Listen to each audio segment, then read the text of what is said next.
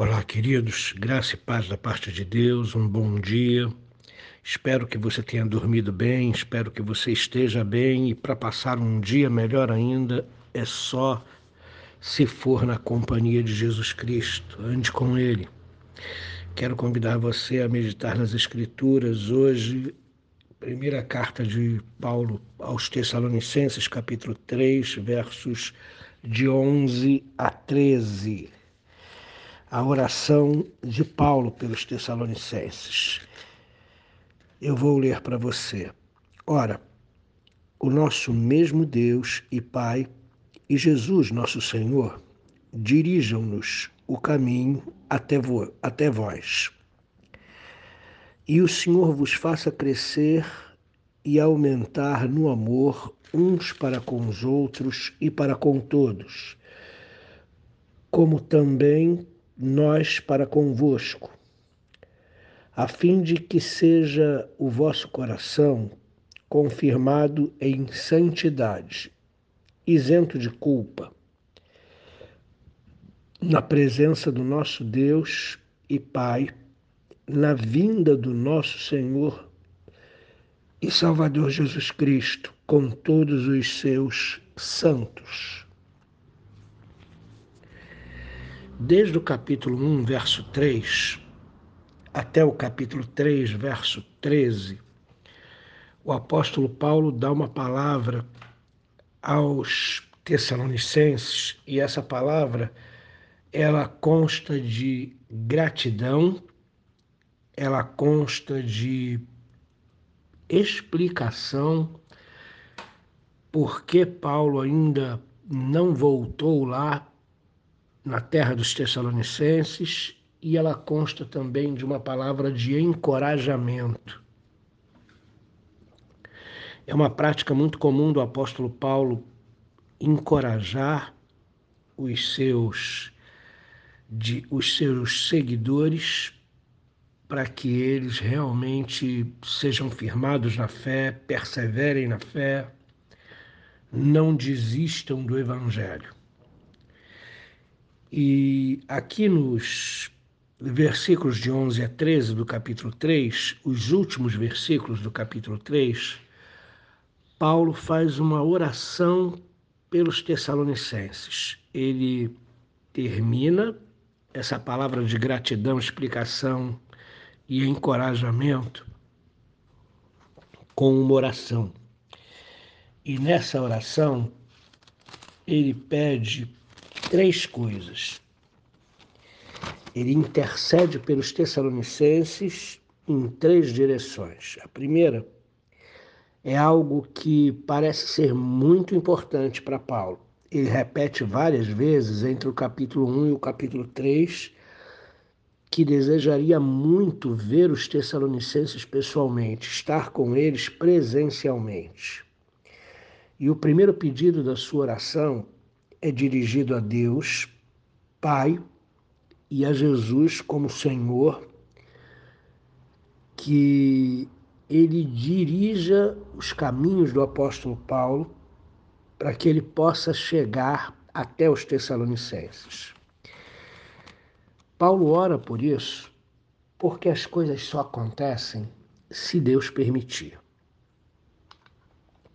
Nós só vamos aos lugares se o Senhor nos conduzir, se o Senhor nos direcionar. Do contrário, a gente vai tentar com as nossas próprias forças e sempre haverá um impedimento, sempre haverá um empecilho. Aprenda com o apóstolo Paulo. Ele deseja muito ir ver os Tessalonicenses pessoalmente e ele pede isso a Deus em oração ele pede para que o próprio Senhor guie os seus passos até os Tessalonicenses. Porque se o Senhor não permitir que Paulo visite os Tessalonicenses, ele não visitará. Muitas coisas nós desejamos no nosso coração, muitas coisas desejamos fazer, mas nos esquecemos que só vamos fazer se Deus permitir. Ele é Senhor de todas as coisas, irmãos. E a gente precisa aprender a levar em oração todos os nossos desejos, tudo aquilo que ansiamos. Porque é Deus quem abre portas, é Deus quem fecha portas, é Deus que nos guia até determinada situação, lugar ou pessoas, mas também é Deus quem bloqueia o nosso caminho quando nós desejamos alguma coisa que não seja da sua vontade. Então, a primeira coisa que Paulo pede a Deus é que ele mesmo dirija os passos dele para o caminho até os Tessalonicenses. Segundo, Paulo pede pela igreja. Paulo pede para que ele, para que os Tessalonicenses cresçam no amor, cresçam e aumentem o amor uns para com os outros e para com todos. Isso me leva a pensar que o crescimento, a maturidade, está muito ligada ao amor. Sem amor não existe maturidade, sem amor não existe perdão, sem amor não existe relacionamento, sem amor não existe uma série de coisas na nossa vida.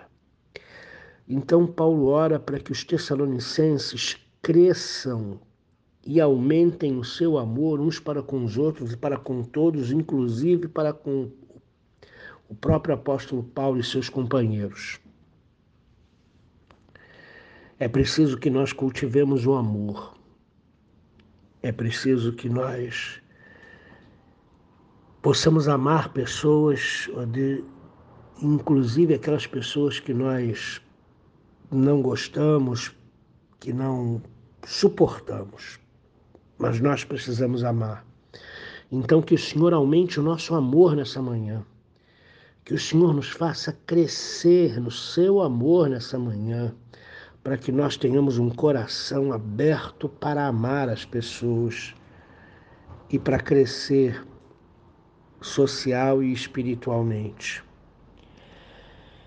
E a finalidade dessa oração, diz o verso 13, que é para que o coração dos Tessalonicenses seja confirmado ou fortalecido em santidade.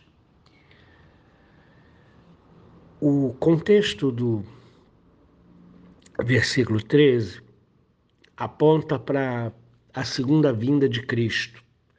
Ninguém sobe na segunda vinda de Cristo com coração culpado.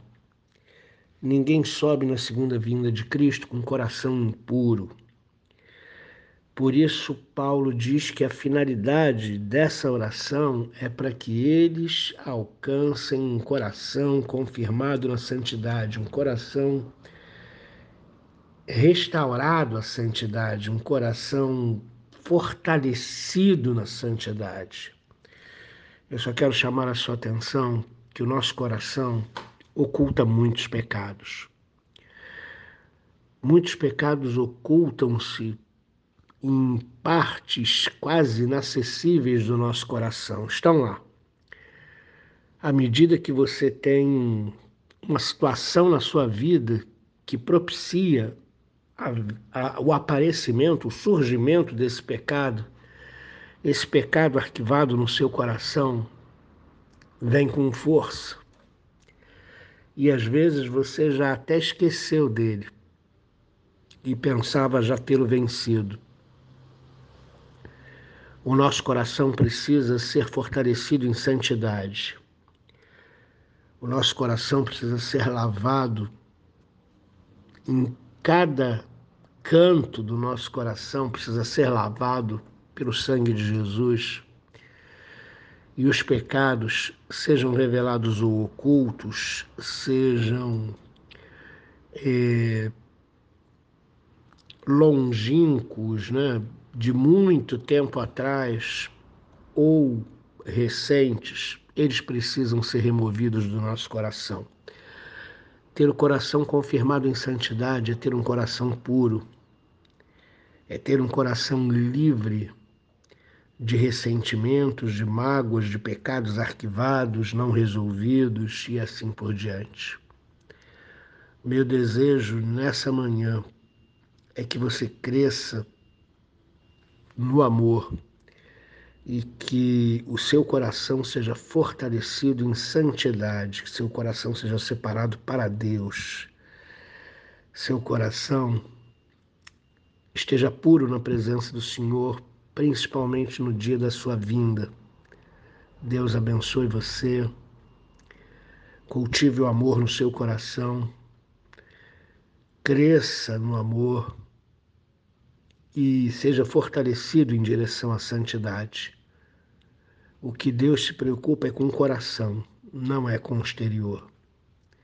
Por isso, nosso coração precisa ser fortalecido na santidade. Senhor nosso Deus, bendito seja o teu nome.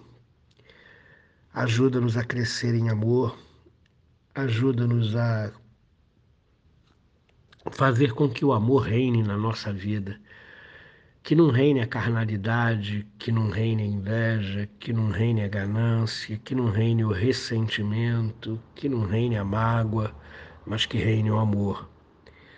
O amor traz consigo respeito ao próximo, o amor traz consigo perdão, o amor traz consigo a bondade de Jesus Cristo e que essas sejam abundantes na nossa vida, para que o nosso coração seja preparado, fortalecido confirmado em santidade, porque um dia nós vamos encontrar com o Senhor e precisamos encontrar com o Senhor de coração puro.